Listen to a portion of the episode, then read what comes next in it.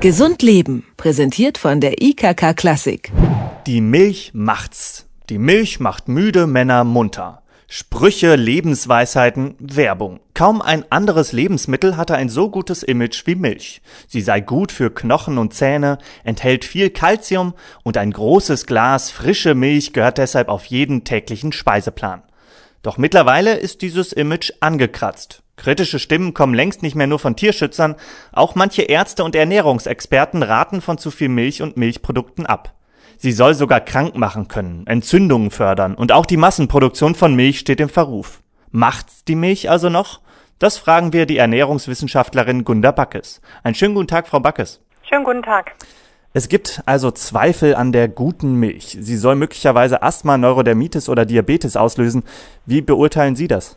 Ich denke, ähm, es gibt natürlich immer wieder einen Fortschritt in der Wissenschaft, sodass immer wieder neue Daten vorliegen. Ich denke aber, dass es hier ein sehr extremes Thema ist, dass die Milch eben sehr, sehr hoch gelobt wurde in den letzten Jahren und jetzt ist sie auf einem, sag ich mal, ganz niedrigen Level. Wie oft im Leben denke ich, dass die Wahrheit irgendwo in der Mitte liegt und glaube, es wird oft falsch verstanden. Also auch die Deutsche Gesellschaft für Ernährung sagt zwar, man sollte täglich Milch und Milchprodukte verzehren, also vor allem in der fettarmen Variante, aber es geht nicht darum, dass wir literweise Milch trinken sollen. Und ähm, bei der ganzen Diskussion habe ich immer das Gefühl, es geht jetzt darum, dass wir ganz, ganz viel Milch trinken sollen. Ich glaube, das ist ein ganz großes Missverständnis. Also ist denn Milch generell für jeden geeignet oder gibt es sowas wie Risikogruppen, die tunlichst die Finger davon lassen sollten? Also generell für gesunde Menschen, auch für Kinder. Ab dem sechsten Lebensmonat ist Kuhmilch geeignet in der Ernährung. Natürlich ist es so, wenn jemand eine Kuhmilcheiweißallergie hat oder eine Unverträglichkeit gegenüber Laktose, also dem in der Milch natürlicherweise vorkommenden Milchzucker, dann muss man natürlich vorsichtig sein. In dem Fall gilt es aber auch nicht individuell da herumzudoktern, sondern wirklich ähm, sich mit Ärzten bzw. dann einer Ernährungsfachkraft zu beraten und da eben wirklich Alternativen zu suchen. Also gerade bei Laktoseintoleranz gibt es ja laktosefreie Milch und Milchprodukte, zum Beispiel, die gut geeignet sind. Und bei einer Kuhmilch-Eiweißallergie gibt es auch alle möglichen Varianten, eben, was weiß ich, Sojamilch, andere Milcharten einfach. Das ist ja auch oftmals eine Entscheidung, die man auch persönlich treffen kann, ohne dass man vielleicht gesundheitlich davon betroffen ist. Veganer etwa ersetzen Kuhmilch mit anderen Lebensmitteln, die die entsprechenden Nährstoffe enthalten. Wäre eine milchfreie Ernährung denn gesünder?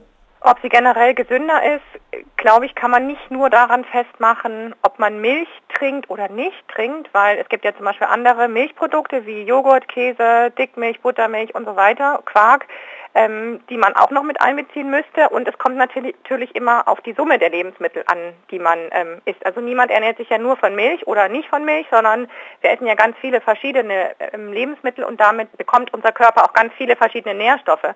Und in der Summe ist es eben wichtig, dass wir zum Beispiel, was jetzt die Milch betrifft, ausreichend Kalzium und noch ein paar andere, zum Beispiel eben tierisches Eiweiß zuführen. Und da kommt es nicht nur auf die Milch an.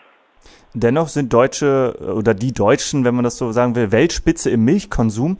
Aber es gibt ja auch immer mehr Ersatz. Wir haben es ja vorhin schon gesagt, Sojamilch, mhm. Milch aus Hafer oder Mandeln etwa.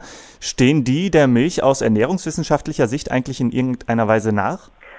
Also sie stehen ähm, ihr vielleicht insofern nach, als dass sie, oder auch nicht nach, je nachdem von welcher Seite man es betrachtet, als dass es eben pflanzliche Ersatzprodukte sind, im Gegensatz zur Kuhmilch, die eben ein tierisches Produkt ist. Und generell ist es so, dass zum Beispiel Kalzium aus tierischem Eiweiß besser verfügbar ist für den Körper als aus pflanzlichen Quellen. Aber man muss dazu sagen, es spricht nichts dagegen. Wenn jetzt jemand keine Allergie gegen Sojaprodukte hat, kann man natürlich auch Sojamilch trinken, die ja ähm, im Übrigen mit Kalzium angereichert ist meistens, weil sie von Natur aus eben kein Kalzium enthält oder sehr wenig. Und bei Mandel- und Hafermilch ist es eben oft auch eine Preisfrage, muss man ganz klar sagen. Die Milch ist schon teurer als jetzt eine normale Kuhmilch. Und ich denke, das muss jeder individuell für sich selbst entscheiden. Einerseits zum Beispiel auch, ob es eben demjenigen schmeckt. Also es ist ja auch eine ganz große Geschmacksfrage. Und es gibt ja auch genügend Leute, die keine Kuhmilch mögen aufgrund des Geschmacks. Also von daher glaube ich, es ist ja schön, dass es heutzutage so viele Produkte gibt und da kann sich dann jeder das aussuchen, was er eben mag. Kommen wir nochmal zu Kuhmilch zurück. Milchproduktion ist ja auf Hochleistung getrimmt. Das bedeutet ja auch oft Massentierhaltung, Hormone in der Milch oder auch Krankheitserreger wie Bakterien von entzündeten Eutern. Sowas landet ja alles auch in unseren Milchgläsern und klingt dann ja ganz schön gruselig. Kann man denn trotzdem sicher sein, dass die Milch, die ich kaufe, nicht krank macht? Also generell ist es so, dass es schon eine sehr gute Lebensmittelüberwachung gibt in Deutschland. Trotzdem kann man natürlich nie ausschließen, dass irgendwas passiert. Also ich erinnere nur an die Situation mit dem Pferdefleisch zum Beispiel, die sich ja auch irgendwie erst nach einer Weile aufgeklärt hat. Ganz sicher kann man sich nicht sein. Ich rate eben allen Menschen, die sich darüber sehr viele Gedanken machen, einfach Lebensmittel aus Bioanbau zu kaufen, weil da eben einfach schon mal die Tiere nicht mit Antibiotika behandelt werden und so weiter. Also da kann man eben schon sicherer sein zumindest.